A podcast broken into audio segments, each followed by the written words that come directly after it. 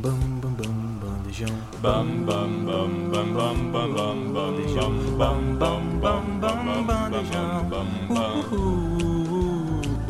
bam bam bam bam bam bam bam bam bam bam bam bam bam bam bam bandejão. Bandejão 104.7. Rádio Universitária, o programa Bandejão na área. E tá na hora do quadro Núcleo Universitário Esportivo, o nosso querido Nude na Rádio, para falar de muita coisa legal. Tem sorteio da Libertadores, tem Copa do Brasil e tem ah, 11 contra 11, preparando aquela rodada no final de semana, Palmeiras e Flamengo. E hoje, na nossa mesa, teremos Lucas Fiorotti, Boa tarde, Felipe. Boa tarde para todos os nossos ouvintes. Vinícius Lima Muito boa tarde, caro ouvinte. Boa tarde, amigos de bancada. É um prazer estar aqui de novo. e Pedro Henrique. Valeu, Filipinho. Vamos com tudo. E a gente começa o nosso Nude na Rádio falando do sorteio da Copa Comebol Libertadores, que rolou na sede da, da Comebol, lá em Luque, no Paraguai. E os oito confrontos já estão definidos. Deportivo Pereira contra Del Valle, Atlético Mineiro e Palmeiras, Atlético Nacional e Racing, River e Inter, Bolívar e Atlético Paranaense, Argentino Júnior e Fluminense, Flamengo, Olímpia e Nacional e Boca Juniors. A gente vai falar um pouco de cada confronto aqui com os nossos comentaristas. E a gente começa com aquele jogo que é o jogo o quê? Que não tem muito apelo pra galera, né? Não vai ter muita audiência, mas eu estarei assistindo Deportivo Pereira e Del Valle, Que Lucas isso? Fiorotti. É o confronto de menos glamour dessas oitavas de final, né, Felipe? O Deportivo Pereira, se eu não me engano, é a primeira vez que ele chega na, na fase de mata-mata da Libertadores, enquanto o Del Valle vem se mostrando um time que cada vez vai chegando nessas fases mais avançadas e a gente sabe que, pelo menos, quando o Del Valle joga em casa, é sempre um perigo constante pro time adversário. Pedro Henrique, confronto, vai, legalzinho, vai. Interessante de ver. Interessante, né, Felipe? Todo confronto assim que tem Independente Del Valle é um, é um jogo assim que acaba prometendo muito, né? Justamente pela ascensão do, do time equatoriano nesses últimos anos, boa gestão, né, do, do, do pessoal lá. E o Deportivo Pereira, ressaltando também, é tanto inédito que na primeira Libertadores que eles conseguiram ir, já conseguiram vaga para para as oitavas de final, né? Então, e num, num grupo que tinha Boca Juniors, então foi bem interessante. Então, apesar de ser um confronto de menos glamour, é um confronto assim que pode surpreender algumas pessoas. Eu tenho certeza que no dia 2 do 8, às 5, às 5 da tarde, o Vinícius Lima estará assistindo Deportivo Pereira e Del Valle. Vou, vou estar assistindo lá no estádio, vou, vou ligar pra assistir esse, esse jogo. É, se eu fizer isso, eu sou maluco, gente, pelo amor de Deus. Mas é um bom confronto, assim, eu acho que vai dar a lógica, e a lógica nesse caso não vai ser a lógica do primeiro é, do grupo. Acredito eu que o Independente Del Valle passa com uma certa tranquilidade, inclusive, do, do, do Deportivo Pereira. O Del Valle está primeiro no Campeonato Equatoriano, e o Deportivo Pereira, em contrapartida, terminou a, a fase de grupos do, do seu campeonato em 12 e nem passou para a fase de, de, de eliminatórias. Mas é isso, né? O time que tem um elenco é, reduzido teve que colocar suas forças inteiras na Libertadores e deu resultado, né? Passou em primeiro do seu grupo, é, mas vai ficar por aí. De- de- Del Valle vai, vai passar o carro. E assim como passou no, no, no Flamengo no começo do ano. Então temos um consenso que o Del Valle é bem favorito para esse confronto. E agora vamos falar de um jogo, confronto brasileiro, clássico, de novo em Libertadores, Galo contra Palmeiras, primeiro jogo em BH, a volta em São Paulo. Eu espero que eu esteja lá assistindo a volta, ó, informação. Sério mesmo? Talvez. Olha aí, ó. Mas, se eu não tiver, eu vou estar assistindo o jogo com certeza em casa, porque é um clássico que já tá virando tradição a Libertadores, hein, Pedro Henrique? Pô, Filipinho, é um confronto assim que o meu pai atleticano tem receio de que aconteça. É, inclusive, nesse último Galo e Palmeiras aí, ele contava com a vitória, porém, né? A festa foi estragada, né? Um a umzinho. Mas sobre esse jogo específico, é reedição, né? Da, da, da semifinal de 2021, né? Que aconteceu entre Palmeiras e Galo na Libertadores. Dessa vez, em, em questão, o Palmeiras acabou levando a melhor, né? Confronto no critério de saldo de gols. Mas acredito que esse ano é, seja um jogo assim é, mais equilibrado, né? Que, que é a tendência que aconteça. E são dois. é, são duas circunstâncias diferentes, né? Dos times, são do- dois cenários diferentes. O Atlético acabou de mudar de treinador, o Kudê acabou pedindo para sair, trouxeram o Filipão, que já estava até aposentado da função, né? Tava na, na coordenação, na diretoria lá de, do Atlético Paranaense. Então, acredito que o jogo pro lado do Atlético ainda seja um pouco mais complicado nessa fase de adaptação do novo trabalho. E do outro lado temos o Palmeiras que já há anos aí fazendo boas temporadas. Abel Ferreira caiu como uma luva nesse time. Todo programa que a gente fala de Palmeiras a gente enaltece o bom trabalho do, do técnico português. Então acredito que seja um jogo equilibrado, mas eu acredito que nosso Palmeiras passe, né? É a minha expectativa. Nosso, seu Palmeiras. Tá Nosso? Palmeiras? Seu, eu sou galo até o fim nesse jogo, gente. Pelo amor de Deus. É, é, como flamenguista, os dois não passassem, né? Mas, enfim. É, acredito que o Palmeiras passe, é, justamente pelo momento menos conturbado do que o Galo. Mas vamos ver o que nossos amigos aqui de bancada têm a dizer sobre esse clássico, né? Talvez o jogo mais equilibrado das oitavas. Confronto complicado, hein? Vinícius, é... Assim, hoje é bem difícil projetar um confronto que vai acontecer só em agosto, né? Mas hoje o Galo talvez esteja até um pouco abaixo do Palmeiras, mesmo que o Palmeiras esteja em resultados ruins.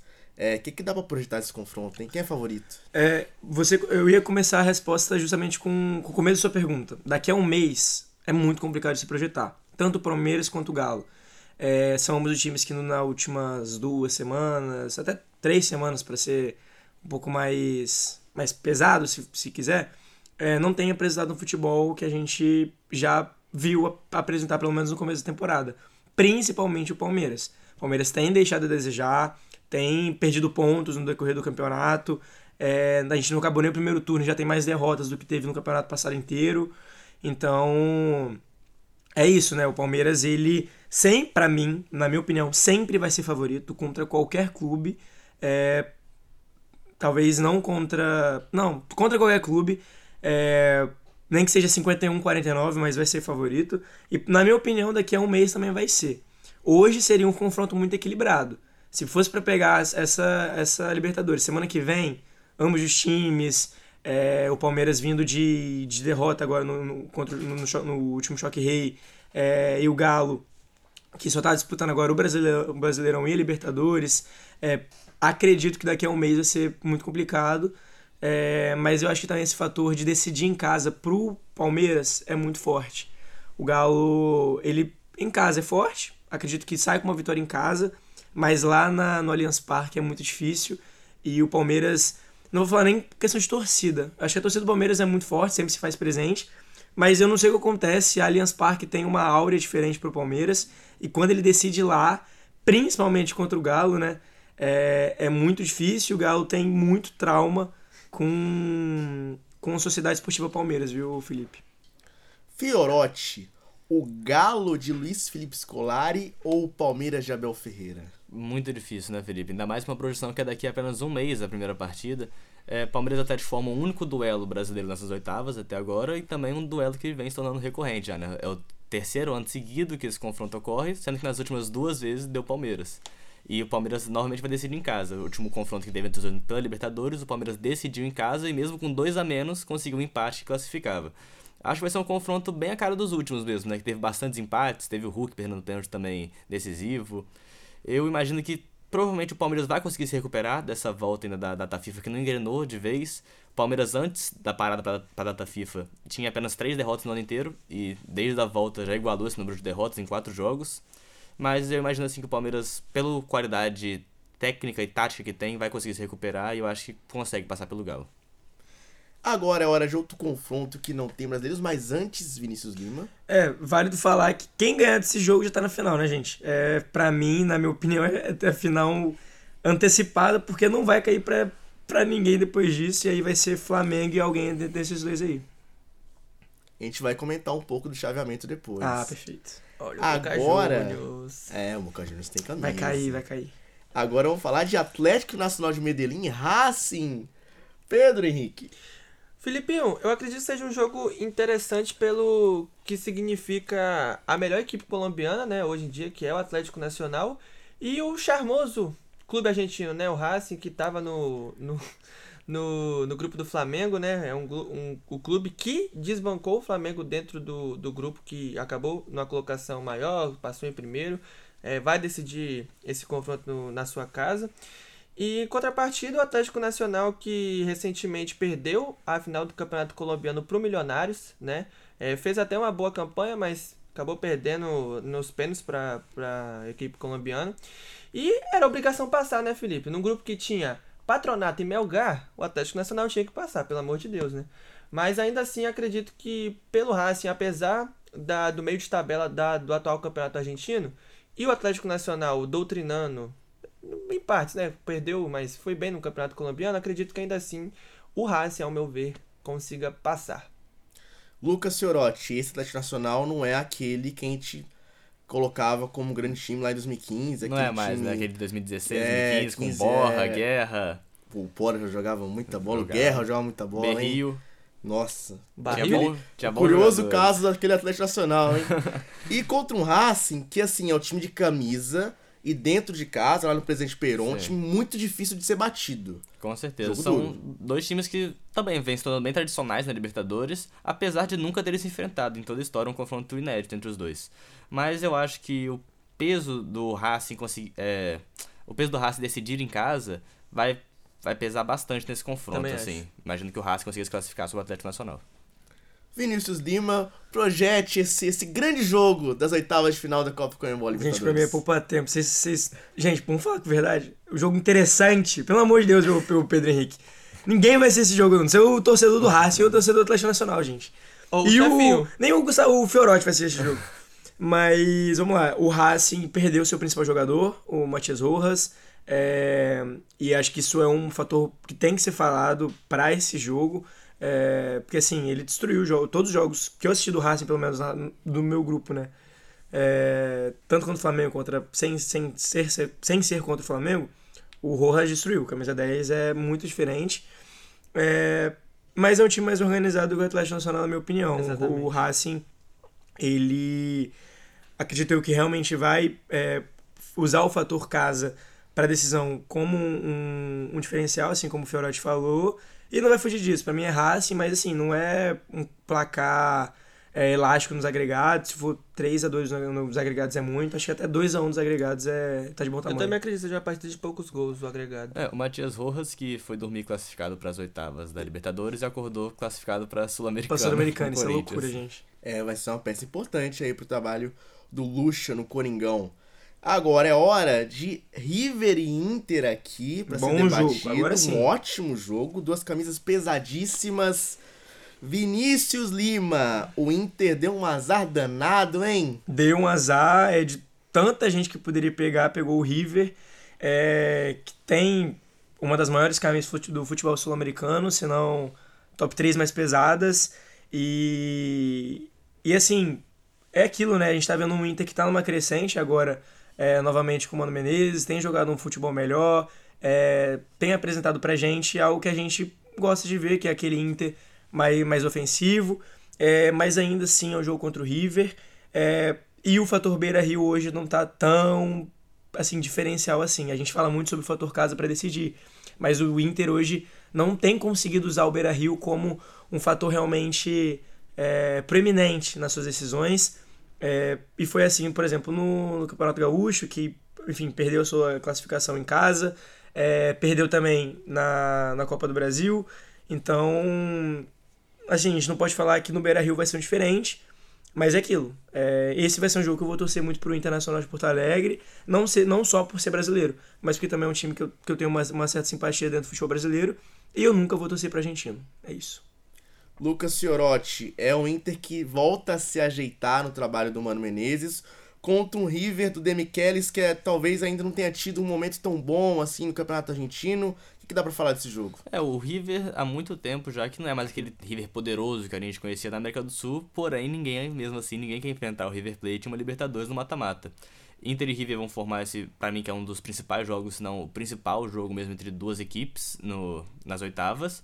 O Inter chega invicto na Liber- na Libertadores, é uma das melhores campanhas, se classificou como líder do grupo B, enquanto o River ficou em segundo do grupo D apenas atrás do Fluminense, né? Que tomou aquela goleada de 5 a 1 também, que é um dos pontos baixos do River na campanha. E recentemente os dois até se enfrentaram em 2019, naquela Libertadores que o River chega na final e o, e o Inter cai na, nas quartas de final, os dois pro Flamengo. É, os dois se enfrentaram na fase de grupos e empataram as duas partidas em 2 a 2 O primeiro jogo vai ser no Monumental de Núñez, né? Que é o fator casa que o Vinícius falou, que o Beira-Rio não vem se tornando mais aquele Beira-Rio que era antigamente, porém um novo Monumental de Núñez É absurdo. é absurdo e o Inter vai ter que sentir a pressão lá dentro e se conseguir, acho que qualquer empate lá é lucro. Eu imagino que o Inter até consiga se classificar contra o River. Eu, o River não me vem dando graça nesse futebol do, do River e eu imagino que o Inter, do jeito que vem se acertando, tem tudo pra melhorar pra daqui a um mês ainda essa partida. Pedro Henrique, o fator casa pode ser decisivo. Chefinho, eu acredito que nem tanto. É, vou concordar com meus amigos de bancada aqui. Acredito que o Inter não, não, tá, não tem feito muito é, valer o nome do Beira Rio, né? O Caldeirão. Mas o River, que no Campeonato Argentino tá em líder, né? É, o trabalho dentro do cenário argentino até tá sendo ok, do Demichelis.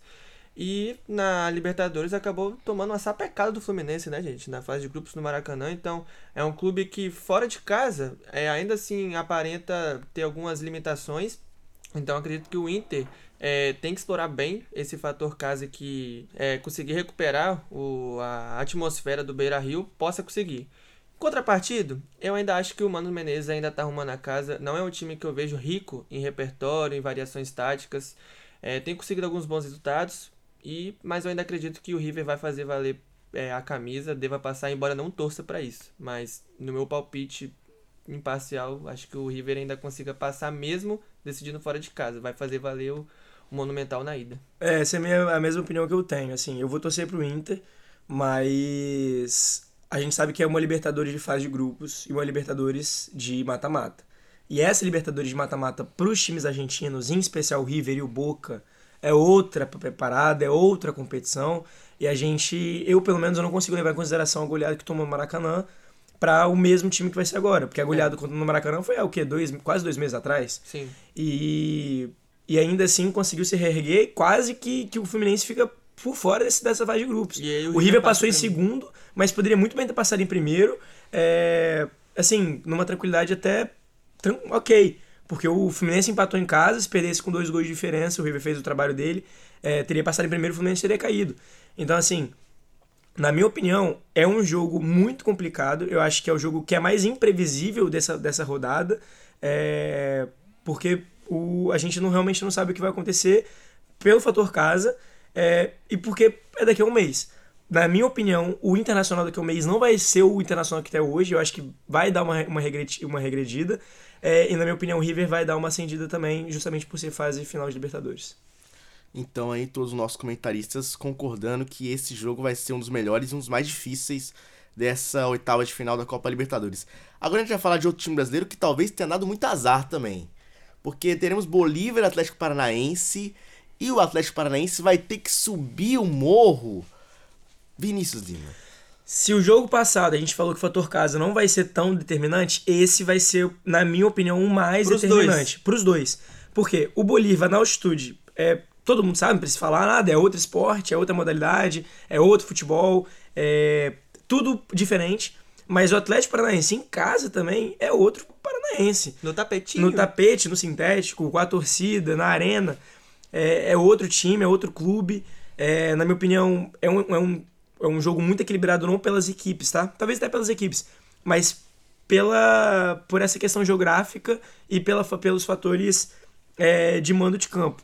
Eu, eu voto na classificação do Atlético Paranaense, encardida, difícil. Acho que tira o empate lá na atitude de 1 a 1 ou consegue segurar um 0 a 0 O Atlético Paranaense tem uma defesa vazada, né? Então acho que, acredito que 1 a 1 tira. Ou perde só pelo placar mínimo, né? De 1 a 0 E aqui consegue a virada na, no tapete. Mas, na minha opinião, em, em fator casa, é o jogo que mais vai, vai beneficiar ambos os clubes que vão estar mandando, mandando o jogo.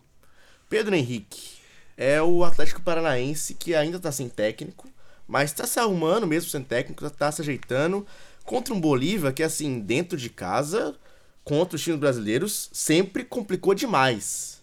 Pois é, Felipe, ilustrando até o que o Vinícius falou, tanto o Bolívar, tanto o Atlético Paranaense ganharam seus três jogos na fase de grupos em casa. Então são ambos os times que vão se provar dentro desse confronto, porque são ambos times muito bons dentro de casa. E, e as peculiaridades, né? Um, fator altitude, altitude, outro, fator tapetinho. E o Atlético Paranaense ainda assim tem um fator a mais que durante todo 2023 até aqui, né? Início agora do sétimo mês, perdeu apenas um jogo. no sintético. Um jogo, que foi justamente contra o Grêmio agora, nesse primeiro turno do Campeonato Brasileiro.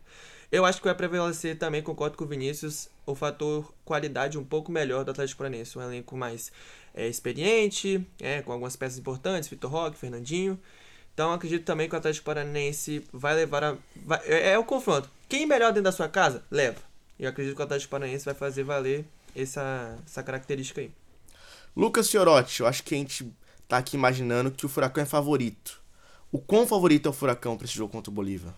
Pra mim, o Furacão é favorito, principalmente pela bola jogada dentro de campo. O Bolívar vai ter que fazer muito do fator casa pra ele, igual quase fez contra o Palmeiras, né? Que ele abre 2 a 0 apesar de ter tomado a virada depois. É, são, é um confronto equilibrado, assim. Se for uma questão de tática, Atlético e Bolívar jogam bem parecido, um sistema defensivo bem fechado e utilizando bastante das virtudes que o, o seu próprio campo oferece. O Bolívar usa da altitude e o Atlético usa do gramado sintético da Liga Arena. É um confronto inédito na história. Bolívar e Atlético Paranaense nunca se enfrentaram pela Libertadores. E eu acho que nesse primeiro confronto, eu imagino que o Atlético possa até sofrer uma derrota contra o Bolívar na altitude, que é um, é um campo bem difícil de se jogar contra. Mas em casa, eu imagino que a falta de qualidade técnica do Bolívar vai pesar e o Atlético consiga a virada. Já emenda agora pro nosso próximo confronto, Lucas Fiorotti, Argentinos Júnior contra Fluminense. Se o time argentino não tem tanta transição em Libertadores, o brasileiro, nesse caso, também não tem tanta. Vai ser um jogo legal gente assistir, hein? É, é, vai ser um- o primeiro confronto das oitavas de final da Libertadores.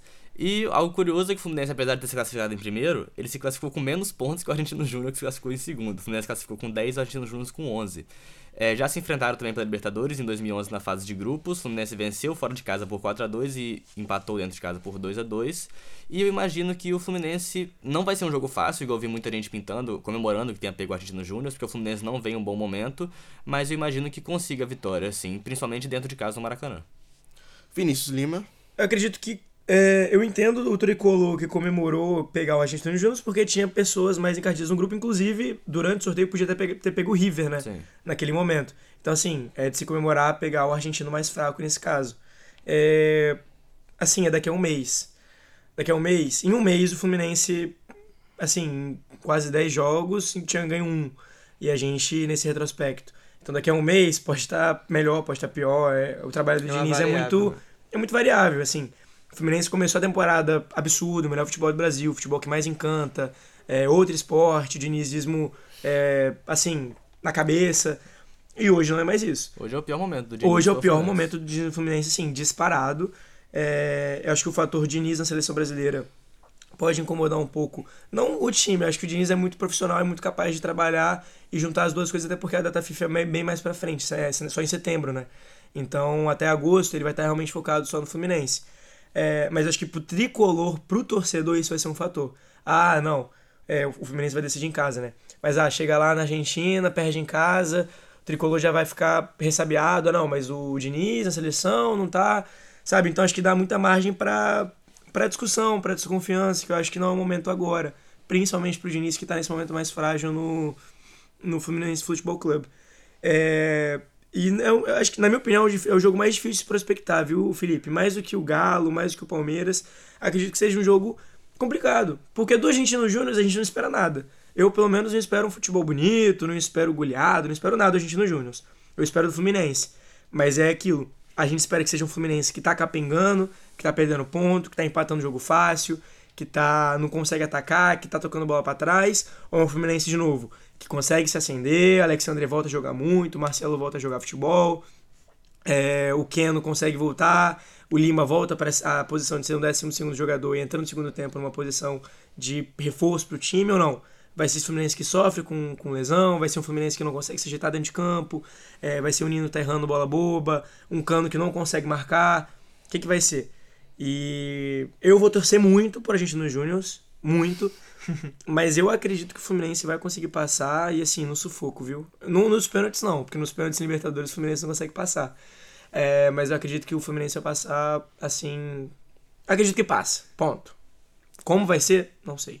Vini Lima 10 minutos atrás. Não torço pro argentino. Vini Lima contra o Fluminense. Argentino Júnior na cabeça. Irmão, bota a camisa do Argentino Júnior, aprendo o hino da torcida, vou lá com os caras cantar junto e aprendo a falar espanhol se bobear. RT dos dois aqui, ó. Pedro Henrique, esse Argentino Júnior é só o décimo colocado do Campeonato Argentino, mas o Fluminense também hoje é só o sexto colocado do Brasileirão. É, esse desconhecimento do time argentino pode ser perigoso pro Fluminense? Concordo, Felipe. É, eu até coloquei aqui nas minhas anotações que, na minha percepção, seria o segundo jogo mais equilibrado, só atrás realmente do Galo e Palmeiras, né?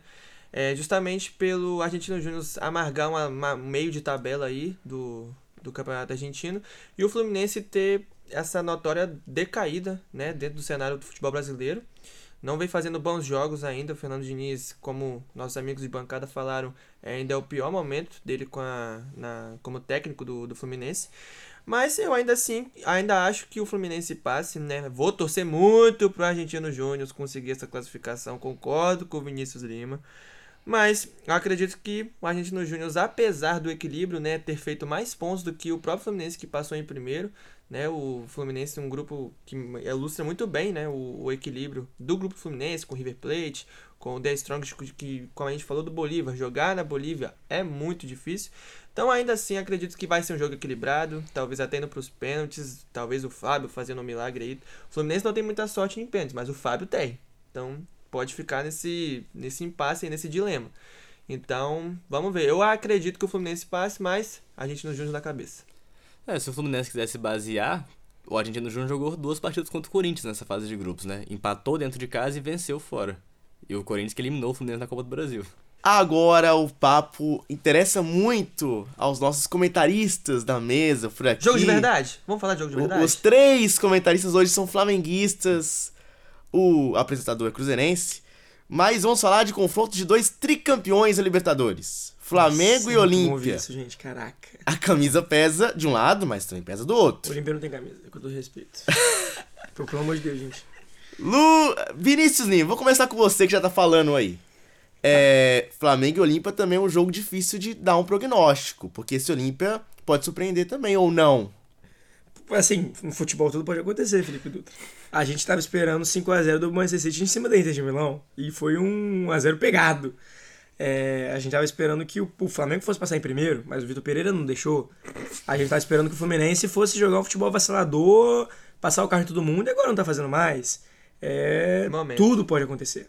Dito isso, clube de chegadas do Flamengo em Libertadores é diferente. É, principalmente nos últimos quatro anos, é diferente. É, contra um clube, o Olímpia é grande, tricampeão da Libertadores é verdade, tem camisa é verdade, mas a gente, camisa não é tudo no futebol. Hoje a camisa pesa, mas o que pesa mais é dentro de campo. O campo sempre vai pesar muito mais. E hoje o campo do Flamengo é muito bom. Hoje o, clube carioca vem fazendo é, partidas assim de superação, de, de brilhar os olhos, como há muito tempo, pelo menos eu pessoalmente não vi o Flamengo fazer. Esse ano, a primeira vez que eu vi acontecer foi agora, é, nessa, nessa, nesse primeiro mês, nesse mês de junho e comecinho de julho. É, e pra mim é isso. Pra mim o Flamengo lá no Olímpia, lá no estádio, não sei o nome do estádio Olímpia, desculpa. Lá no estádio Olímpia, é, pode ter um problema, pode jogar um futebol um pouco mais abaixo. É, na minha opinião, vai sair vitorioso ainda fora de casa. Na minha opinião, não vai não vai empatar ou, ou perder. Na minha opinião, vai ganhar pelo menos de um gol de diferença, mas ganha. O que eu acho até um pouco perigoso, vir pro Maracanã ganhando de um gol, ou ganhando de dois, ou jogando pelo empate, né, melhor dizendo. É, mas pra mim, é, eu comemorei muito quando veio o Olímpia, tá, Felipe Dutra? Comemorei legal, comemorei como se fosse classificação já antecipada. O que pode ser um problema, pode ser uma zica, e eu entendo isso. Mas eu comemorei porque a gente tava no grupo no grupo pote 2. Pra gente pegar uma pedreira, era muito fácil. Pra gente pegar um Palmeiras, acho que o Palmeiras saiu antes do Flamengo, mas enfim, pra gente pegar um até o próprio Fluminense, é, assim, eu, eu comemorei legal. E eu acho que o Flamengo vai passar e, assim, com 4x1 no agregado, passando legal mesmo. Olha só, todo o otimismo de Vinícius Lima. Lucas Fiorotti, é, qual a porcentagem de favoritismo desse Flamengo? É um 60-40? É um. Acho que sim, 60-40 acho que é um Por bom aí. número. 65-35 pra mim. 60-40 acho que é um bom número porque o Flamengo não decide em casa, apesar de ser o melhor momento do Flamengo em toda a temporada. Se- apesar de ter classificado em segundo com 11 pontos, o Olímpia se classifica em primeiro num grupo tranquilo pro Olímpia também. E imagino que na ida no dia 3 de agosto no Maracanã, o Flamengo vai com tudo pra cima do Olímpia pra tentar fazer resultado em casa e chegar tranquilo no Paraguai pra jogar. Os dois se enfrentaram recentemente também, né, em 2021, ainda com o Renato Gaúcho de técnico, e aplicou uma goleada no, no agregado de 9 a 2 na classificação. E, mais antigamente, se tem um momento bom do Flamengo, também tinha um momento ruim do Flamengo em Libertadores, né? Que em 2012 o Flamengo é eliminado na fase de grupos porque o Olímpia vence o Emelec fora de casa e elimina o Flamengo devido a uma partida paralela. A entrevista icônica do Léo Moura. Exatamente, Léo Moura ouvindo a narração do gol do Emelec no fim do jogo. Mas eu acho que é isso, Felipe. Eu imagino que o Flamengo ainda é favorito para essa partida, apesar de não, não decidir em casa, como muitos imaginavam que o Flamengo iria passar em primeiro do grupo. E imagino que o Flamengo consegue abrir talvez 2 a 0 no Maracanã e se segurar lá no, no Paraguai. Imagino que o Flamengo é, é favorito para esse jogo, entendo quem comemora, apesar de não, para mim não ser um jogo tão fácil assim, pode ter algum, alguma complicação. O Olímpia pode fazer igual o Atlético Paranaense fez praticamente no meio da semana, fazer um gol numa bola achada e co- acabar complicando a vida do Flamengo, mas eu imagino que o Flamengo consiga se classificar sem problemas para essa quarta de final da Libertadores. Ô Pedro, qual o tamanho do problema de decidir fora de casa, hein? Felipe, pro Flamengo, esse ano tem se mostrado um problema justamente é, por esse retrospecto no grupo do Flamengo. O Flamengo não ganhou um jogo sequer fora de casa na fase de grupos e num grupo Mas tinha outro Alcas. técnico, eu acho muito. Acho que é, é muito Sim. difícil falar isso. Sim, concordo. É, acredito que agora o Sampaoli tá se provando. Vamos ver o que acontece no Flamengo Atlético Paranaense agora, semana que vem? E aí, talvez a gente vê se dentro, se fora de casa, o Flamengo pode ter um padrão de, pô, começar a se sair melhor. Porque até então a gente teve esse, esses jogos aí fora, tudo bem, era Vitor Pereira, teve a transição também do Sampaoli, que foi justamente no jogo lá é, contra o New Balance, acho que foi até um dos primeiros jogos dele, depois empatamos contra o Haas, que poderia ter saído com a vitória. E também tivemos no Campeonato Brasileiro aquele 4 a 0 pro Bragantino, também fora de casa. Então é um time que ainda fora de casa tem suas deficiências, mas é um time que está em ascensão, isso é, é notório. É, o Lucas Feroz é, citou que no aspecto recente tivemos aí essa goleada 9 a 2 no agregado, né? É, não sei como, o quanto o Olímpia mudou de 2021 para cá, mas ainda assim acredito que o Flamengo é, consiga bons resultados, porque em contrapartida no Maracanã é um time muito forte, é um time que nos últimos 10 jogos do Maracanã não perdeu nenhum e continua batendo grandes recordes de público, é importante falar isso, mais de 60 mil, maior público. Então, e é justamente pegando esse gancho da torcida que comparece, que apoia o tempo todo, torcida de teatro é pi. Acredito que Flamengo vai conseguir uma, uma classificação assim, não sei se tranquila como muitos acham, mas vocês falaram 60-30, 65, 60-40, 65-35, eu também concordo. Então vamos ver, eu acredito que o Flamengo passe, Filipinho.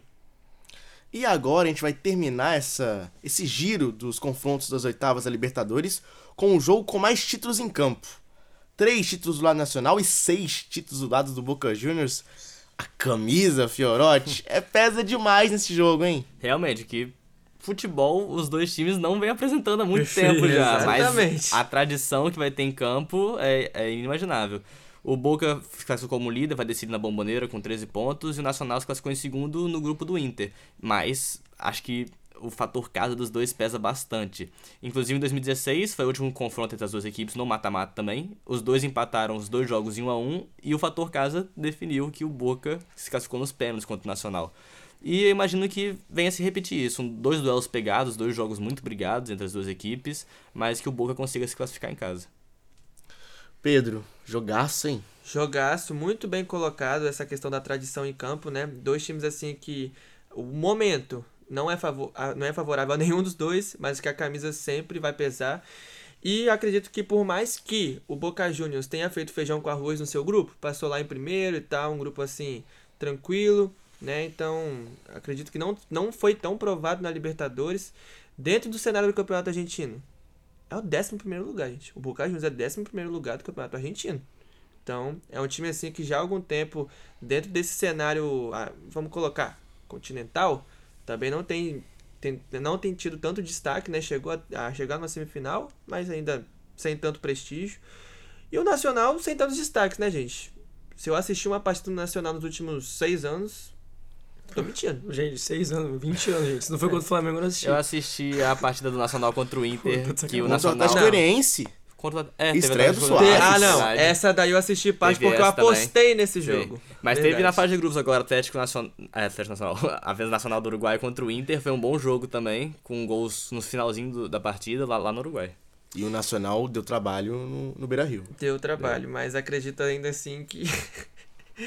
eu não lembro de ter assistido o jogo do Nacional, Pô, gente. gente, Vocês vão me Deus, desculpar. gente. Mas não sei se, Gente. se tem um pinho aí do Soares. vocês, pô, gente, vamos viver. Vamos viver. Vamos pro Atlético assistir um, um bom Criciúma e Ponte Preta. Gente, a- nacional não dá, gente, pelo amor de Deus. Exatamente.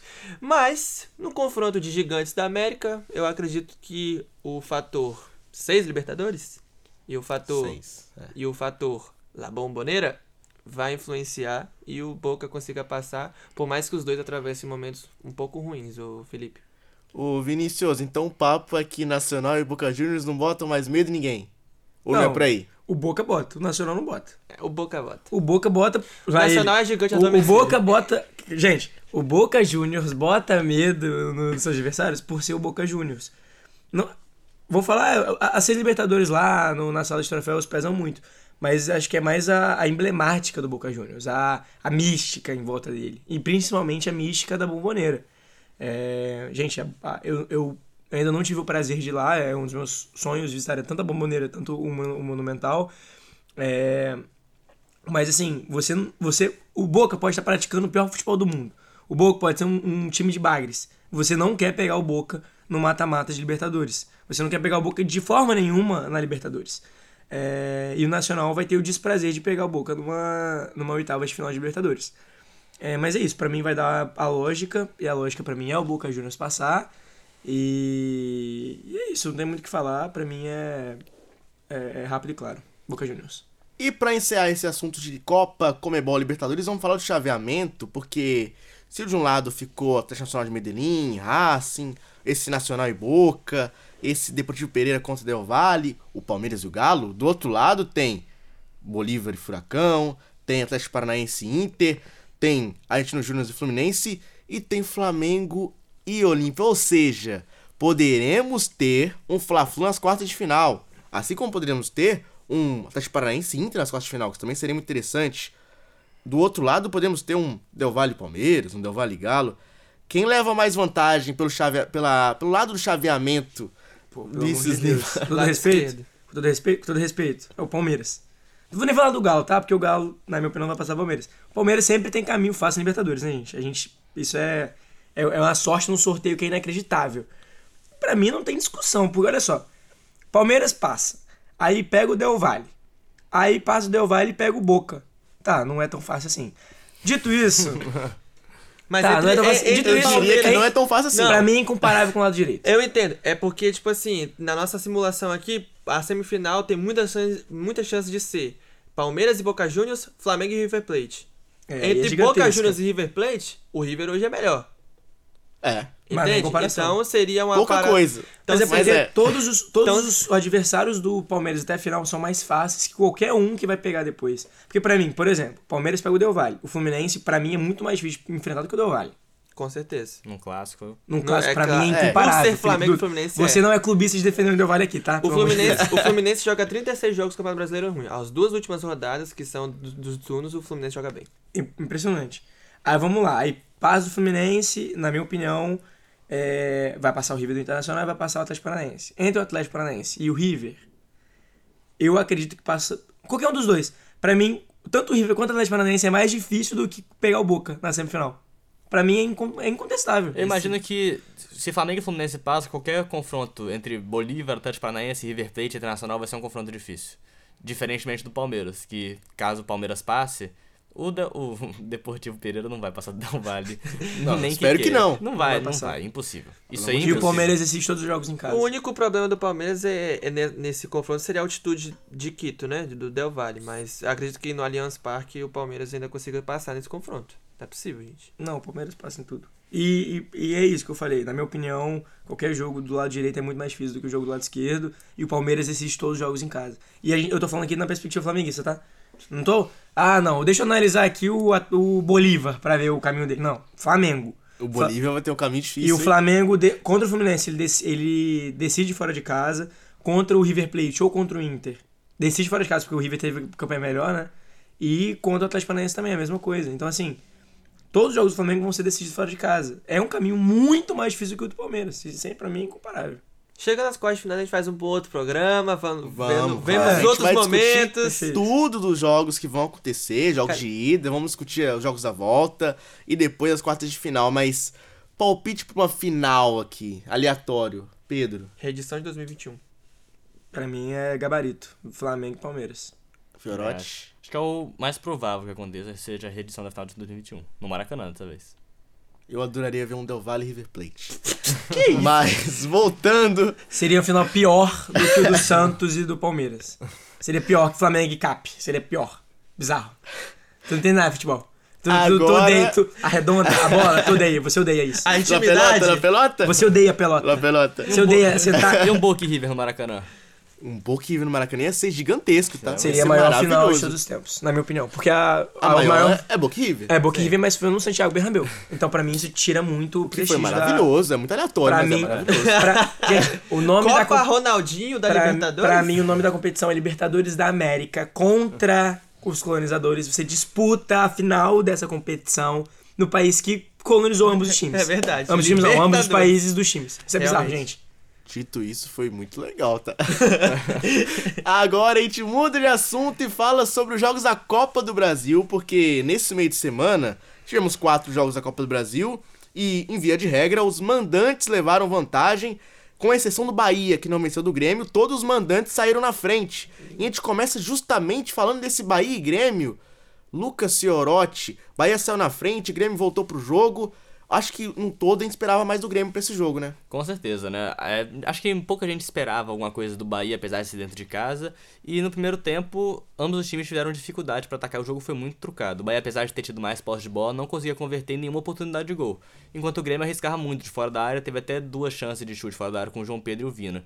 No segundo tempo, logo no comecinho, o Bahia já abre o placar num contra-ataque rápido com o Everaldo finalizando após o passe do Ademir.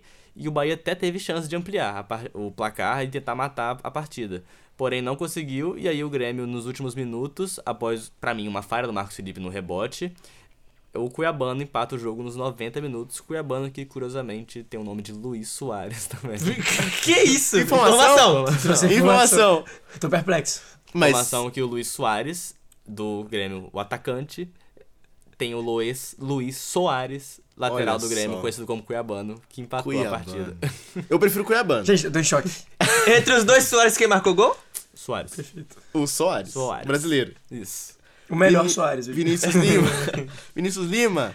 Grêmio era bem favorito pra esse jogo. Não. E pro confronto. Pra mim, Mas esse dois. 1x1 muda alguma coisa pro jogo da volta? Ah, não muda não. Vai voltar pra, pra Arena do Grêmio com tudo igual, assim, no 0x0, tudo empatado. Pra mim, já, não, como já não tem o fator é, Gol fora fora, de de casa, pra mim isso não, não muda muita coisa não. É, agora, se tivesse perdido lá na Fonte Nova, aí pra mim seria um pouquinho mais encardido. Se, o Grêmio passaria da mesma forma, tá? Pra mim o Grêmio vai passar facilmente com dois gols de diferença lá na, na Arena. Mas seria um pouco mais encardido, seria com mais emoção, né? Dito isso, Pra mim, assim, ficou barato o, o, o Grêmio fazer esse gol no finalzinho, assim, é um achado do, do Cuiabano, na minha opinião, é um gol de lateral sempre é um achado, é, a não ser que o lateral venha assim, assim, saindo driblando todo mundo, porque pra mim o lateral vai ser a pessoa que vai dar assistência, vai achar o passe, vai criar a jogada, não a pessoa que vai finalizar a jogada de fato. A pouco a gente vai falar, o gol do Rafinha, Do Rafinha foi pra- achado? Não, foi um golaço, mas continua sendo achado. Eu, quando eu vi o jogo, eu falei, golaço. Meu pai, não foi golaço, foi gol contra. Mas eu vou falar depois. depois eu vou falar sobre isso. É, Mas enfim, gol achado. E... e acho que ficou até um bom resultado pro Bahia, inclusive. O Bahia, é, acho que ele conseguiu. Ele martelou, martelou, martelou. Queria sair com a vitória, não conseguiu. Mas empatado lá, numa, numa Copa do Brasil, num jogo que é de Copa, que vale tudo, que é o mata de verdade, eu acho que ele vai, vai chegar vivo. E eu não me surpreenderia se fosse um empatezinho com 0 a 0 é, o Bahia se fechando tudo e conseguindo arrancar esse empate passando os pênaltis bobear. Eu vou torcer muito pra isso, viu? Um Bahia na, na semi da Copa do Brasil seria, seria histórico. Pedro, o Bahia na Copa do Brasil consegue dar jogo, né? No brasileiro faz uma campanha bem abaixo. Mas na Copa do Brasil é um time que luta bastante em casa. Mas agora vai ter uma situação complicada, né? Joga, joga esse Grêmio lá na arena, fora de casa. O Grêmio é muito, muito, muito favorito. Eu acredito que sim, ô Felipe, porque é um processo ainda de transição, né, dessa SAF aí nova do Grupo City no Bahia, né? É um time que dentro do Campeonato Brasileiro ainda não não se provou nada, talvez é a, seja a segunda pior SAF só atrás da, do Vasco, né? Então, eu acredito que o Bahia é aquele time assim que é, surpreende quando menos espera, mas ainda assim não se espera nada. Então, esse jogo é, que a gente teve no, no meio de semana é um jogo que poderia até tido a vitória do, do, do Bahia, caso o Cuiabano não tivesse aproveitado o rebote do Marcos Felipe. Mas eu acredito que o Grêmio, dentro da, da arena do Grêmio, não, não vai deixar escapar essa classificação. O Renato, que depois da, da data FIFA conseguiu armar esse time do Grêmio de uma forma muito boa. São quatro jogos aí, né? Quatro, cinco jogos sem perder depois da data FIFA. E é um time que, ainda assim, é um time que tem capacidade de reverter resultados, né? Começou perdendo do Curitiba e foi buscar o resultado. Começou perdendo pro Bahia no último jogo do Campeonato Brasileiro. Buscou a virada e ia perdendo nesse primeiro jogo do- contra o Bahia na, na Copa do Brasil. E achou esse empate pro final que deixou tudo igual. Um jogo assim que descarta, não tem critério fora de casa. Então vai pro mata, como se fosse só o jogo da Arena do Grêmio. E acredito que lá o Luiz Soares não vai ter dó. O Luiz Soares, ex-Barcelona e Liverpool. De Ajax. O, o pirata, né? Que o oficial é o É o Cuiabano. pistoleiro, exato. Agora o papo é Choque Rei, São Paulo 1, Palmeiras 0, golaço do Rafinha, pelo menos aqui acreditaram com o gol do Rafinha. Gol, gol do Rafinha. Gol do Rafinha. Pra mim, gol muito. Pro meu pai, não. Pro meu pai, gol contra. Mas pra O seu mim. pai vê muito a Premier League, pelo jeito. Pô, pelo amor de Deus. Quando, quando o Rafinha achou, eu falei, golaço. Aí ele desviou. Aí quando apareceu, eu falei, olha, meteu a cabeça na bola. Ue- Ia fora essa bola. Gola... Que golaço o quê? Ia fora essa bola. Que golaço o quê? Que golaço o quê? E é no meio do gol, né? Aí o pai, tá maluco, golaço no ângulo. Aí ele, não, é gol contra. Sem gol contra pra mim, gol contra. Raríssimo gol do Rafinha que não fazia gol no futebol brasileiro desde 2005, né? Desde É, ele, Curitiba. ele não fez com, pelo Flamengo. Não fez nenhum gol. o único fez, que ele é. fez foi um que Foi um ele está gol gol contra, de é, um gol verdade. contra. naquele 4x4 Aquele 4 No- Vasco, no Vasco. maravilhoso. Mas ele esse- saiu comemorando com Esse sim foi gol. Inclusive, Rafinha tem um azar, né? Teve esse gol contra, poderia ter sido gol contra, óbvio que esse não foi, mas sempre tem um desviozinho pra ele fazer um gol, né? Mas pra mim o do, do, do São Paulo, do, contra o Vasco foi muito gol contra. Foi muito é. mesmo. Ele cruza que a ele ia bola e cruzar. o Marcelo joga ela pra dentro do gol. E ele comemorando daquele jeito e tal. Foi da hora. E vamos falar desse jogo, porque assim, o São Paulo que tá se recuperando com o Dorival, hein? Esse Dorival tá fazendo o time jogar bola. Pedro, só que o Palmeiras volta em casa, já virou algumas vezes contra o São Paulo, né? Assim, o quanto esse jogo tá definido, o quanto tá indefinido pra volta. Primeiro eu gostaria de começar falando. Dorival Diola fez São Paulo ter é bola. É bola na rede. Então, o dedo do Dorival. lá O ele. melhor técnico do Brasil. Brasileiro. Ele que fez o Ceará jogar. Ele que Brasileiro. Tem Melhor que o Diniz? A gente teve essa discussão, É, né? a gente teve essa discussão. Pra mim é incontestavelmente melhor que o Diniz. O Dorival reverte em título. Pra mim é efetivo. Não, não, é maior, O Diniz não maior. É efetivo. O É Dorival maior. faz o time jogar e conquistar, entendeu? Ele que fez o Ceará jogar bola, ele que fez o Flamengo jogar bola depois daquele trabalho patético. Fez o Santos Do jogar Paulo bola Souza. também. Ele conseguiu fazer o Santos jogar bola, gente. Se o Santos conseguir jogar bola com o Dorival, gente, qualquer time joga. E agora no São Paulo, ele que curtiu esses primeiros 4, 5 meses de folga aí, depois de ter papado com o Flamengo. Foi pro São Paulo, conseguiu arrumar a casinha que o Rogério Ceni não vinha segurando tantas pontas, né? Então, o Dorival, nesse, nesse comando do, do São Paulo, é um, é um cara que caiu como uma luva nesse time. Um time que perdeu apenas 3 jogos desde que ele chegou. São 20 jogos e 3 derrotas. Pô, um time do São Paulo com o Rogério Ceni que tinha perdido mais da metade dos jogos. Tá, o pessoal tinha medo de cair na época. Exatamente. E agora o São Paulo almejando o G4, bem na Sul-Americana. E agora na Copa do Brasil também conseguiu um bom resultado contra o arquirrival. E respondendo a sua pergunta, Felipe, sobre esse jogo de volta, eu não me surpreenderia se acontecesse a mesma coisa que aconteceu ano passado, né? Do São Paulo ter conseguido passar. Talvez o Palmeiras conseguir buscar um a 0 um 2 a 1 e para os pênaltis e o São Paulo passar novamente. Eu acredito que o São Paulo passe. Pelo feeling. Mas não pe- pelo ano. O ano do Palmeiras é melhor. Mas pelo feeling de agora, eu acredito que o São Paulo passe. E pro nosso Mengão, é menos, é menos pior, né? O São Paulo passar. Não sei, depende. Palmeiras na Copa do Brasil é um time mais copeiro. O São Paulo não tem Copa do Brasil, né, gente? Não. Então, na Copa do Brasil, enfrentar o Palmeiras é ruim justamente por essa tradição dentro da competição. Mas em qualidade, o Palmeiras melhor por muito. E técnico também, o Abel Ferreira também é melhor que o Dorival. Mas no feeling de agora, não tem critério nenhum, basicamente. É feeling. Acredito que o São Paulo passe por motivos de eu acho. É isso, fonte da minha cabeça. É, o São Paulo se classificou ano passado também, numa polêmica com o Não, VAR, sim, não traçando é. as linhas no Caleri. É, Pô, isso é absurdo, teve gente. polêmica, mas o São Paulo fez um grande jogo naquele Fez, dia fez. também, apesar da- do erro de arbitragem. Sim. Agora falando um pouco mais do próprio jogo, Lucas. Primeiro tempo foi um pouco mais estudado do Palmeiras, segundo tempo o São Paulo foi bem melhor, né? Sim.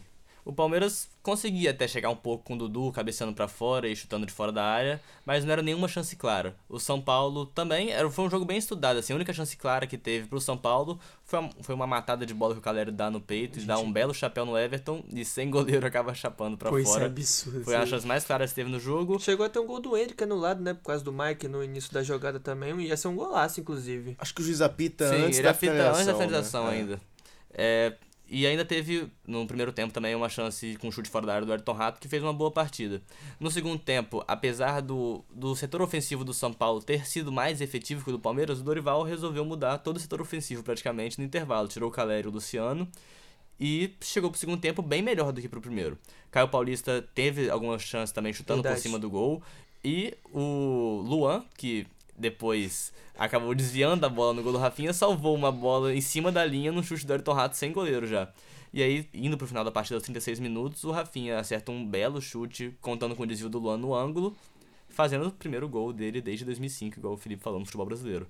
Imagino que pro jogo da volta o Palmeiras consiga se recuperar, já que vai ter de volta também o Abel Ferreira na beira do campo, não mais o João Martins, que também teve toda a polêmica da entrevista dele durante o meio da semana, que repercutiu também, que o Palmeiras ficou pedindo um pênalti não dado no primeiro tempo, que na minha opinião não foi pênalti, mas devido a todo o contexto de crise do Palmeiras com o CBF, acho válido o pedido da, da torcida Crise do Palmeiras. do Palmeiras CBF, gente, pelo amor de Deus. É porque teve. No dia- No dia que o Palmeiras for Ah. ajudado pela CBF, irmão, o meu nome é João Pedro. Pô, tá maluco. Então vocês acham que o Palmeiras consiga um 2x0, um 3x1 e aí passe direto ou pênaltis assim? Acho que vai ser mais difícil. Eu acredito que vai dar, depende do São Paulo passe. Eu imagino que vai ser um jogo bem difícil se o Palmeiras passar, vai ser nos pênaltis. Na minha opinião, o São Paulo hoje pratica um futebol melhor que o futebol do Palmeiras.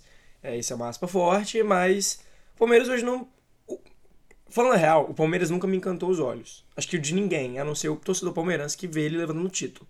Mas um futebol bonito, eu nunca vi o Palmeiras jogar. É um futebol efetivo, e eu acho isso importante. Por isso que o Abel Ferreira, pra mim, é o melhor futebol do, do Brasil disparado. Porque ele é efetivo. É, assim como o Dorival é melhor que o Diniz, porque é um futebol efetivo. É, mas na minha opinião, hoje o São Paulo pratica um futebol melhor. Elenco do Palmeiras é melhor. O, o, igual você falou, o técnico é melhor. É, peças. Tem muito mais craque no Palmeiras do que tem no São Paulo. Mas o São Paulo vai chegar no, no Allianz Parque com um gol a mais, um gol de saldo. é, não podendo jogar pelo empate, porque eu acho que ambos os times pauli- paulistas não vão é, ter esse, esse jogo de rally rola, de, de empate. Não. Joga- ninguém vai botar o. Não, ninguém vai botar o carro o- atrás do, do gol, da frente do gol.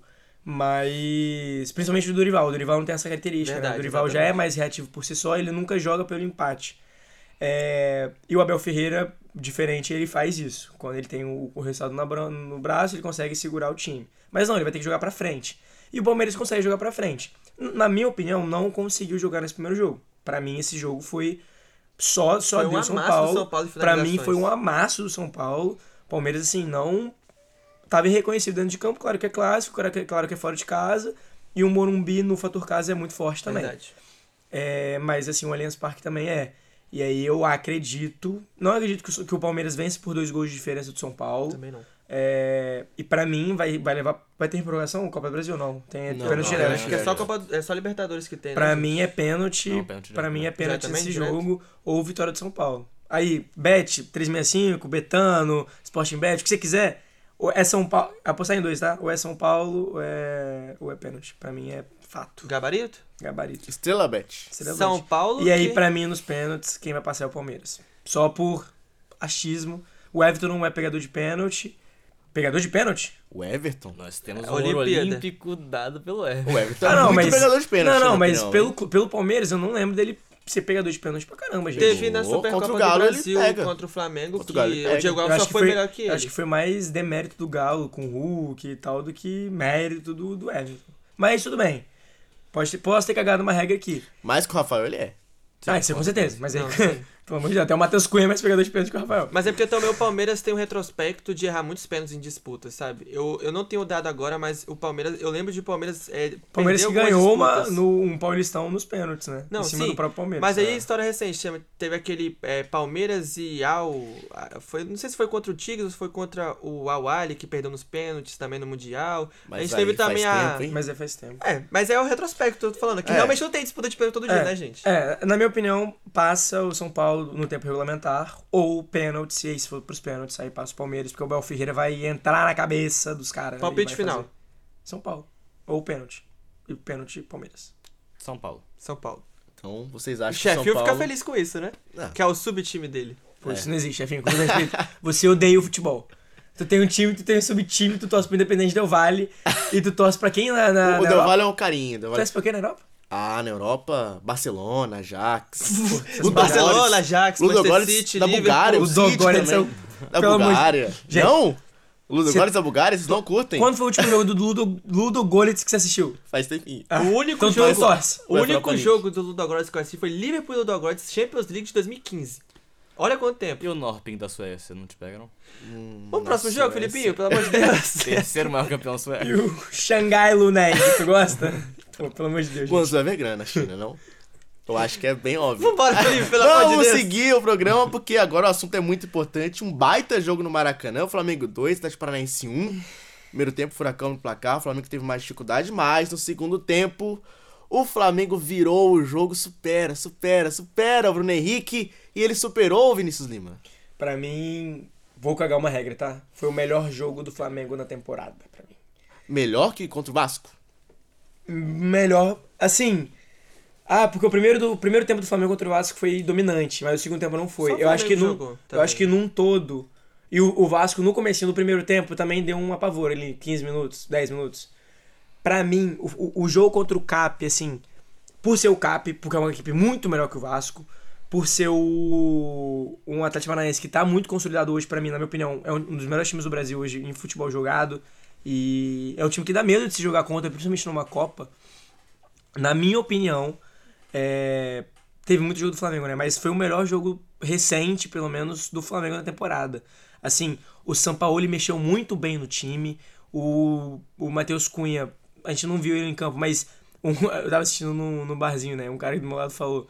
Ele falou, pô, ele passa mais confiança que o Neuer. E passa muita confiança. Que isso, o, Ma- doidão? o Matheus Cunha me passa muita confiança. Aí acabou, hein? O, o Davi Luiz, ele quase entregou um lance, é verdade, no segundo tempo, mas é uma partida muito segura da zaga. O Fabrício Bruno, ele não perde na corrida pra ninguém. Ele é muito rápido, bicho. Desde É- que ele falou, É surreal. desde que ele falou aquela, aquela entrevista, falando, eu não perco na corrida pra ninguém. Eu falei, irmão, eu vou assistir todo jogo seu, até você errar e, e falar, irmão, tu errou. Ele não erra, simplesmente ele não perde. Teve um lance no segundo tempo também, que ele, a bola tá pra lateral, ele sai do, mais ou menos do meio de campo, ele vai buscar a bola na lateral, ele, ele chega numa tranquilidade na, na frente do atacante, que eu falei, irmão, esse cara é... Vou chamar ele pra Copa UFES, vou, vou cada, dar, uma matrícula pra ele da, da, da comunicação social, pra colocar ele no atletismo, que vai ter sábado. Gente, ele é absurdo. E Ayrton Lucas fazendo de novo uma partida muito boa. O Wesley tem seus erros, é verdade, mas às vezes ele tem um lampejo de Felipe Lan, que ele é absurdo. É, o meio de campo do Flamengo é inacreditável, é o top 3 melhores meio de campo do Brasil. O Gerson, o Gerson Rascaeta, gente, é assim, eu choro vendo jogar. O Rasca voltou, hein? O Arrascaeta, Arrasca voltou. saudável, é o melhor jogador do futebol brasileiro, disparado. Da América. É, América. porque pra mim a América, eu não quero saber da América. O futebol brasileiro que importa, porque qualquer coisa do Brasil é melhor que do resto da América.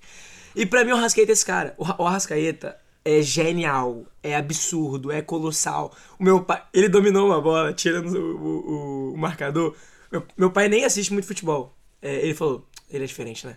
Ele, ele é, ele é diferente demais. Seu pai, ele é. E assim, ele saudável é absurdo. O Gerson, de novo, fazendo uma partida excepcional. É, o Pedro, bagre, bota a 9 no Léo Pereira pra fazer gol que ele vai fazer e o Pedro não tá fazendo. Aspas fortes, hein? O Pedro não tem feito partidas boas, mas fez o dele de pênalti, que eu, eu jurei que ele ia perder, mas não, não perdeu, Ele graças a quase Deus. perde, Ele quase perde, quase que o Bento cata. É, mas o Pedro vai lá e faz, e faz a reverência, é ídolo sagrado, tem que, tem que reverenciar. Vai chegar aos 100 gols pelo Flamengo nos próximos jogos, se tudo der certo. E E é isso, assim, o Flamengo fez uma partida muito boa. O Luiz Araújo fez a estreia dele pro Flamengo, achou um passe absurdo pro BH, e agora eu vou finalizar falando dele. O Bruno Henrique, o BH27, o verdadeiro L, ele é muito bonito ver jogar. É muito, assim, é muito, eu fico muito feliz. Quando ele, a gente tava pedindo ele, eu e esse cara, a gente tava, eu e meu pai, a gente tava pedindo o Bruno Henrique pra, pra entrar. Eu tô falando muito, mas não quero saber. O Bruno Henrique, quando ele vai pra beira do gramado, que sobe a plaquinha lá, subindo 27, saindo 22, que é o Vitor Hugo, que também fez um primeiro tempo muito bom, um segundo tempo nem tanto. Quando ele entra, eu falo, pai, ele vai anotar um, no mínimo. Na eu achei que ele fosse anotar pelo menos dois, mas eu falei, um ele faz. E ele entra e é, é muito diferente. Eu ouvi isso de um. Eu não lembro agora o comentarista para dar os devidos créditos, mas ele fala, na minha opinião, o maior reforço do Flamengo nessa temporada não é a contratação, é a volta do Bruno Henrique. E realmente é. O Bruno Henrique entra, é um desafogo no ataque, ele é absurdo, ele é um, ele é um unicórnio. E o gol que ele faz de cabeça, só ele faz pelo Flamengo. Assim, é aquele gol que ele se antecipa na frente do zague- do zagueiro, consegue crescer, dá de, de, de casquele, sem chance pro, go- pro goleiro, a bola vai na bochecha da rede. É um gol que é do Bruno Henrique. É um gol que ele faz Clássico sempre. dele. É clássico dele. E eu comemorei muito o gol dele, muito mesmo. Também. E assim, na minha opinião, o Flamengo, ele do- dominou a partida completamente. E o Cap não veio cor da bola, o gol que o, que o Atlético acha do gol do Canóbio foi, na minha opinião, não foi falta né, do Vitor Roque em cima do, do, do Pulgar. Pra mim, lance normal, lance de corpo. O Pulgar perdeu a, a orientação da bola e também perdeu a marcação, então acaba que ele fica desorientado ali. E o Canóbio recebe, desloca o Matheus Cunha, que pra mim também não tinha que fazer. E beleza, sete minutos de jogo. Uma coisa que pra mim o Flamengo mudou do Vitor Pereira pro São Paulo. Ele aprende, ele toma o gol, mas ele não destabiliza. Ele continua jogando futebol e ele praticou o futebol os 90 minutos. Nenhum momento o, o Flamengo se deixou esmoecer e pra mim foi uma partida assim absurda do Flamengo, comemorou muito essa, essa primeira vitória. Pedro, dá pra dizer que esse Flamengo do São Paulo já tá muito perto de ficar acertado? A uns 70%. Eu acredito que o São Paulo ainda pode agregar muito pro Flamengo quando o time tiver 100% nas mãos deles, dele. Acredito que hoje já esteja no nível muito bom, no nível assim que dá pra chegar forte nas três competições que o Flamengo tá disputando forte também.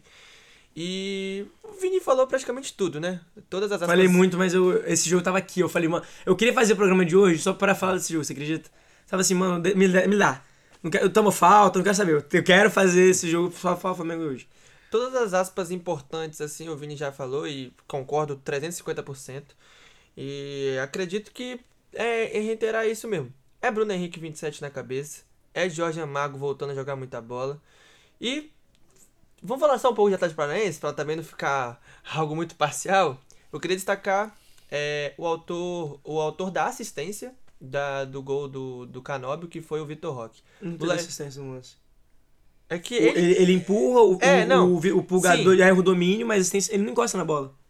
Ele, ele, encosta na bola? É, é um passe. Eu não, não- Assistência. achei que ele não tinha gostado da bola. considera como assistência. É e mas de qualquer maneira, ele ganha do pulgar a jogada, ele consegue. Perfeito. é, É, consegue não, a jogada é dele. sim, Isso aí é fato. sim. E ele que no decorrer do jogo todo é um cara que é um jogador muito solidário, sabe? Se entrega em todos os estágios de criação da, da equipe. Ah, Quando o Atlético tava no, no 0011, né? Ali atrás do esquema tático. É, porque foi retranca pura, né, gente? Vamos combinar. O, Atlético, especificamente nesse jogo, não foi pra jogar o que ele joga na Arena da Baixada. Ele foi pra se defender justamente pelo retrospecto muito positivo que o Flamengo tem dentro do Maracanã. E o Vitor Roque é um jogador que, em todas as fases do campo, é um jogador que executa com maestria, apesar da pouca idade. Jogador rápido, jogador forte, que chega bem, é, se antecipa as jogadas. É um cara assim que se poderia até ter saído com, com um gol numa jogada que ele tentou dentro do primeiro tempo também. Então, acredito que é um jogador que tem muito a evoluir. Foi uma contratação fantástica pro Barcelona. O Barcelona que novamente busca reforços brasileiros, vamos ver se consegue é, deslanchar aí de vez, conseguiu ganhar o Campeonato Espanhol. Mas vamos ver. Então é isso. Flamengo, para esse jogo de volta aí, acredito que vai ter trabalho com o Atlético Paranaense, porque já é de praxe acontecer. Mas ainda assim acredito que possa acontecer algo parecido com o ano passado também pela Copa do Brasil, né, Felipinho? Lucas, duelo de estratégias São Paulo versus William Carvalho. Isso. William Carvalho botou aquela retranca e no segundo tempo as coisas desandaram pro Furacão, hein? Só uma informação antes que o Pedro falou do Vitor Roque fechado com o Barcelona. Ontem o Mundo Deportivo, Jornal da Espanha, afirmou que o Atlético Paranaense não devolveu os documentos para o Barcelona no prazo de 24 horas. Então não tá fechado ainda totalmente a contratação. Melou E ainda tem Tottenham Barcelona. PSG disputando pela contratação do Vitor Roque. Teremos chapéu? Não, espero que ele vá pro Barça, Eu tá? também espero. Pô, Acho que é o que ele melhor pro pra Barça. ele. Ele tem a cara do Barcelona, gente. O PSG, ele vai só Cara se do. Barcelona, gente, pelo amor de Deus. Manda esse cara pro Real Madrid, gente. Faz dupla de Já ataque tem o do. Do- lá, pô. Não quero saber, irmão. Faz o, o quarteto do Hexa lá, lá no Vitor Roque, o Hendrick, o, o Vini e o Rodrigo. Pô. Faz o quarteto do Hexa, pô. Não quer melhor. Esse time aqui vai jogar sem marcação nenhuma.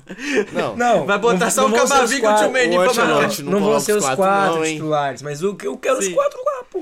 Eu nem sou, eu nem sou madridista, tá? Mas os quero, os, eu quero os quatro lá. Não quero saber. Voltando pro duelo de tática que o Felipe perguntou, a afirmação do Vini que foi o melhor jogo do Flamengo na temporada e a pergunta que o Felipe fez pro Pedro se o Flamengo consegue se consolidar na temporada, eu acho que elas se unem bastante. Eu não acho que é o melhor jogo do Flamengo no ano, mas com certeza o jogo do Flamengo mais foi constante durante todo o ano, que pressionou do começo do primeiro tempo até praticamente o final do segundo.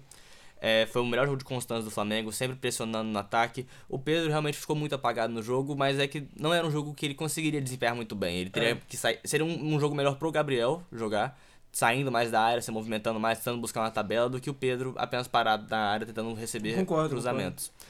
É, o Atlético fez o gol que tanto sonha em todas as partidas que joga fora de casa, praticamente, o Atlético em competições de mata-mata, que é um golzinho achado ali, numa disputa de bola entre o Vitor Roque e o Pulgar, que sobra pro Canóbio, que bate na saída do Matheus Cunha, e se defende do jeito que a gente tá acostumado a ver o Atlético Paranaense fazer, né? Praticamente uma linha de seis, com os três zagueiros, Fernandinho e os dois laterais, 6-3-1, né? isso. E até com o Vitor Roque você via ele recompondo até a lateral esquerda pra ajudar a recompor na, na, na defesa do Atlético Paranaense. Porém, pro segundo tempo, o Flamengo muda a forma de atacar, trocando mais passes, principalmente dentro da área e na intermediária. E com apenas 8 minutos, o Arrasqueta sofre um pênalti do Madison, que pra mim, eu não tenho dúvidas que foi pênalti. A minha única. A única polêmica seria. Ele a, valorizar, É, a né? valorizada da Arrascaeta, Ele mas. valorizou, isso aí é fato. Isso aí é fato, que ele Valorizou. valorizou. Na minha opinião, ele valorizou pouco. Pô, ele, Ele recebe um chute de frente, ele cai pra frente, hein? Gente, se ele recebe um chute aqui na canela, a canela tem que vir pra trás, ele. Gente, pelo amor de Deus. Pô, pra mim ele valorizou Não, pouco. O Matson claro. foi, foi chutar a bola, muita gente falando que seria sem intensidade, né? Mas pelo o Matson, Deus, a não ia dar um dói, passe pra dentro da área, né? Ele ia rifar a bola pra fora e acaba sendo na canela do Arrascaeta. Mas pros nossos amigos tricolores, estão roubando o furacão.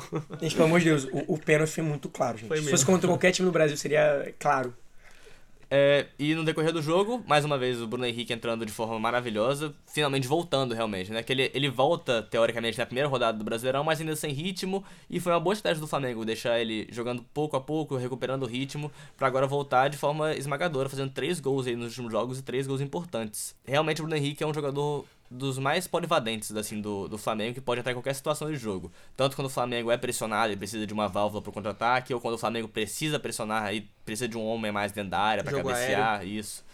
E vindo pela parte do Atlético Paranaense, acho que não foi um mau jogo do Atlético Paranaense, ele, ele até certo ponto conseguiu fazer o que era proposto pra ele, Sim. e agora vai tentar na Liga Arena tentar reverter esse resultado utilizando a sua torcida em casa e do seu gramado novamente. É, o, só pra complementar, eu também não acho que tenha sido um jogo ruim do, do Cap, tá? Eu acho que tomar de 2x1 fora de casa no Maracanã, eu acho que saiu muito bom pro Cap. Ele vai ter que fazer dois gols de diferença, show.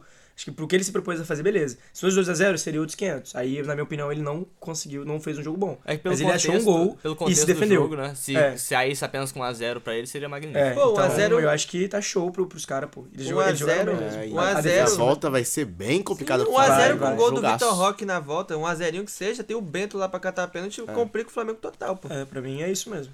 E pra terminar esse meio de semana de Copa do Brasil, vamos falar do vitória do Coelhão.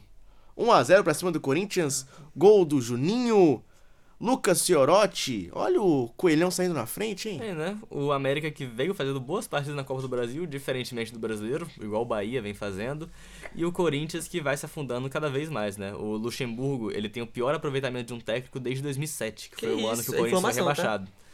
É, apesar de ter estado 10 bolas ao gol do América, o Corinthians não conseguiu. Pior que o do. Silvinho. É, Caraca, o, o Luxemburgo é pior que o Domenech Torren, mano, no início. Que isso? Apesar de ter chutado 10 bolas ao gol do América, o Corinthians não conseguiu furar a defesa e também não conseguiu acertar nenhuma bola dentro do alvo do goleiro Matheus Pazinato, que fez várias defesas durante o jogo. Apesar disso, o Corinthians foi dominante e acabou levando o gol ali de uma batida de falta rápida ali, que o Gil acaba muito distraído no lance e o Juninho recebe nas costas da zaga batendo cruzado no canto do Cássio. E eu ainda imagino que o Corinthians, sim, se não fosse o Corinthians que tá nessa fase de agora, eu imagino que conseguiria tranquilamente é, virar o jogo na Arena Corinthians. Porém, esse Corinthians do Luxemburgo é muito estranho, cara. Você não, você não sabe muito o que esperar dele, porque todo jogo o jogador acaba nem tendo confiança, porque ele muda a escalação praticamente todo jogo. Você não sabe muito bem qual é o esquema que o Corinthians quer jogar, se é se defendendo, se é atacando pelos lados, pelos meios. E tem muitos lapsos assim de boas atuações, como na partida contra o Fluminense, como em algum, alguns tempos de jogos do Galo, Brasileirão. É, contra o Galo. E E o Liverpool agora na Libertadores. é, sim, o Turiva foi mais pra Foi cumprir a- e tabela. foi os moleques e era da time base, reserva né? ainda, sim. É, nem é o time titular, então. É, o Liverpool também entrou nesse o jogo cagando. Ainda teve a polêmica no meio de semana com o Luan, que com certeza afe- afeta o vestiário do Corinthians também. E Pô. imagino que por essa volta o América consiga vencer na Arena Corinthians e seguir pra quartas de final. Pra quartas não, pra semifinais da Copa do Brasil. Pode fofocalizando do nude? Pode, mas isso é pra outro. Isso podia ser um papo do Salada Mista. Perfeito. Caso do Boa, Luan. tá? Um bom papo do Salada Mista. Fizemos Pra uma outro- é outro quadro da rádio. Assistam Escuta, Salada é muito bom, é muito bom. Salada Mista. Pedro, é, o Coelho está indo na frente, o Corinthians ainda muito dependente do Roger Guedes, né? Esse Corinthians não dá pra imaginar o que vai ser do próximo jogo. O, Fura- o Furacão não, o Coelho tem chance de passar, hein? Felipe, tem, mas eu acredito que o Luxemburgo meio que estragou com o Roger Guedes até o atual momento. O Roger Guedes que até então, pô, vinha carregando o Corinthians. Agora o o Roger Guedes parece que é só mais um bagre no meio do, do time, pô. Sabe? Ele tem jogado como um bagre. Pra, eu até coloquei na minha anotação. Ele tá entrando na prateleira Yuri Alberto. Sabe? Não, ele, aí, gente, ele não é pior do que o Yuri Alberto. Mas ele não tá. Cara, pega o Roger Guedes nos primeiros cinco meses do ano. O cara tava realmente salvando o Corinthians, pô. Agora nem ele. Mas Essa que- ele ainda é o principal jogador do não, Corinthians, é, apesar óbvio, de... mas é porque também tá nivelado bem por baixo a situação lá, né? Então, assim, é, eu até tinha colocado o Bagre, que é o clássico Bagre, como Bahia e Grêmio, né? Justamente por causa da sigla dos times. Mas se fosse ele reeleger o clássico Bagre, o jogo Bagre dessas quartas de finais de Copa do Brasil, com certeza seria América e Corinthians. Justamente pela fragilidade do, do time do Luxemburgo, que o único momento bom que ele teve desde que chegou foi justamente aquela classificação contra o Galo, sabe? Só foi ali. Não tem, per, pergunta pro torcedor do Corinthians, qual foi o único momento bom no ano do Corinthians? Foi a, cla- foi a classificação contra o Galo. Entendeu? E o contrapartida do América, que não é o mesmo que conseguiu classificação para Libertadores tempos, tempos atrás, até conseguiu uma classificação na, na Sul-Americana, mas também é um campeonato bem à parte. E na Copa do Brasil, tanto ness- nessas competições brasileiras, é um time assim que é muito frágil, um time que é, depende muito da torcida, da da independência e às vezes nem isso, né? Mas enfim, no mais, é, eu acho que o vai acontecer algo parecido que foi com o Galo, tipo, o Corinthians vai achar um a zerinho, no caso, é, precisa de um gol dessa vez, né? Então, o Corinthians acha um 1 a 0 ali, sei lá, gol contra do Juninho, que fez, foi o autor do gol, alguma coisa assim. E o Cássio salva, né? É, O vai, Cássio vai depender, Fez que- mais um grande jogo, Cássio. é um- mais uma partida que eu aposto em pênaltis nessa, nessa, nesse jogo de volta e acho que o Corinthians leva melhor por, pelo fator Cássio. Ponto. Só O isso. milagre vai acontecer de novo, Vinícius? Pô, vai acontecer, vai chegar com a, a botada pro Shell e o Cássio vai decidir. Na minha opinião é isso, o Roger Guedes vai achar um gol de novo, ele é um jogador muito decisivo, é, e o Cássio também. Então, tem, se tendo um goleiro decisivo e tendo um atacante decisivo, o Corinthians eu acho que consegue passar, é, a torcida vai cobrar e, e eu acho que o Lucha, ele, ele não entrega futebol, tá? Ele não vai entregar futebol, ele não vai entregar, um na opinião, um não vai entregar futebol até ele cair. E, na minha opinião, já tinha que ter caído um tempinho. Mas eu acho que ele consegue essa classificação sim, não por mérito futebolístico, tá? Mas eu acho que puramente por lampejos de genialidade de Gaviões. dois jogadores e por causa da sua torcida. E agora, pra fechar o nosso querido nude de hoje, vamos pra aquele 11 contra 11 Serelepe.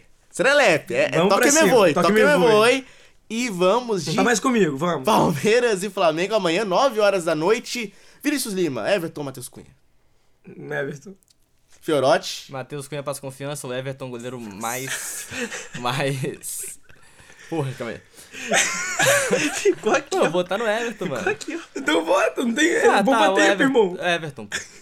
o Everton, muita coisa, gente. Pô, Não, Não, tem que Pedro. explicar. Pula, pula a explicação, vai. Inventou muita coisa. Pelo amor de Deus, gente. 3x0 foi ele. Pedro, Michael Wesley. Hoje, Hoje, hoje, Se- Sexta-feira, 7 de julho? É. Wesley. Mike. Mike. Hoje, sexta-feira, 7 de julho, ontem, amanhã, mais. Calma aí, ó, eu vou, expli- vou explicar. É, perfeito. Vou explicar minha, meu critério, tá? Não sei se vai ser de todo mundo. Se a- amanhã tivesse um jogo, pro final de semana, quem escolheria de titular? Quem seria meu banco, quem quem seria meu titular? Esse é o meu critério, tá? Não Tá. é. É só um aumento. Momento. O, Perfeito, pra amanhã, perfeito. ponto. Beleza? Jogo. Vamos. Tá. Ser o Mike. Mike. É, Gomes ou Davi Luiz? Bom confronto. Não. Vinícius. Gomes. Não é bom Se confronto. fosse o Davi Luiz de 2012, seria o Davi Luiz, mas é o Gustavo Gomes. Se fosse o Vila de 2012, seria Gustavo Gomes ainda. Não, aí foi. Pedro. Aí acabou. Pedro. Gustavo Gomes, 3x0. Bom, então até agora. Everton ganhando, Mike, Mike. ganhando, Gustavo Gomes ganhando. 3x0 Palmeiras. Lucas, Luan e Fabrício Bruno. Fabrício Bruno.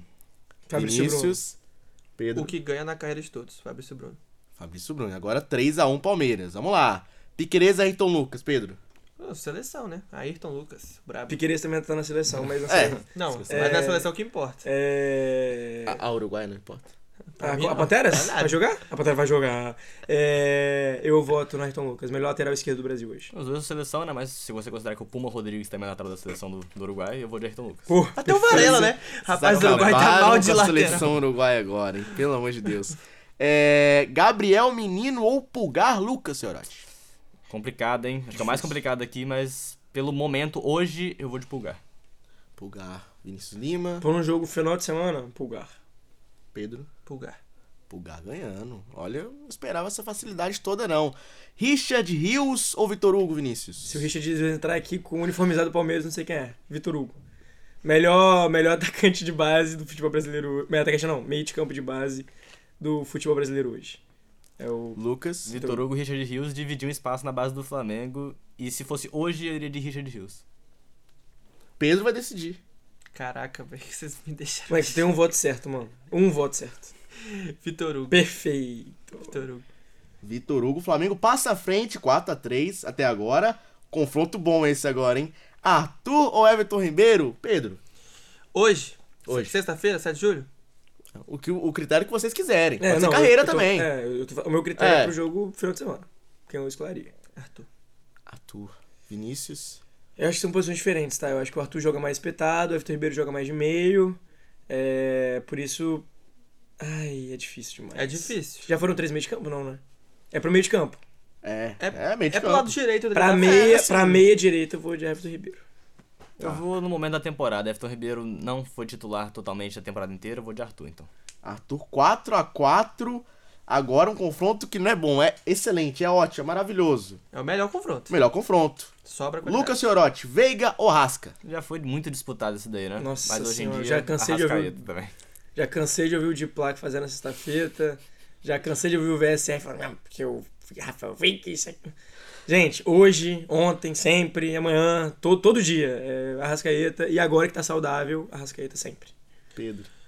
Arrascaeta com lesão? Melhor que, a- que o Rafael Veiga. Não, não, Não, Aí, pera aí, pera é aí. Vocês estão vocês estão Aí tu, descambando. aí tu descambou, é. Não, Rafael O Veiga é joga- craque. O Veiga joga muita Não, bola, Rafael gente. Veiga é gênio de futebol. Gênio.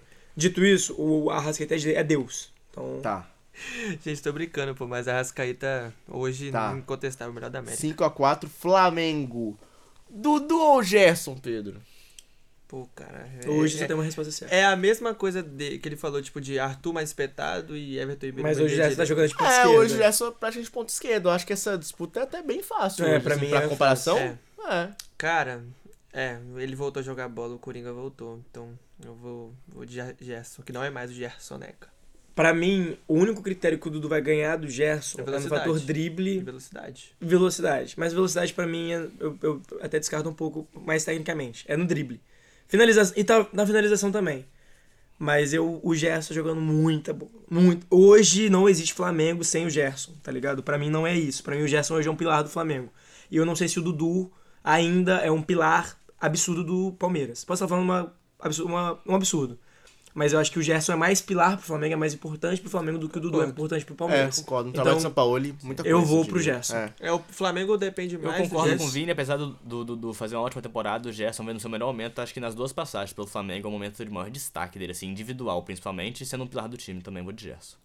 Flamengo vencendo 6x4 nesse momento e vamos para a disputa entre os atacantes, os nove. Vamos entre Hendrick e Pedro. Vinícius. Poupa tempo, Hendrick.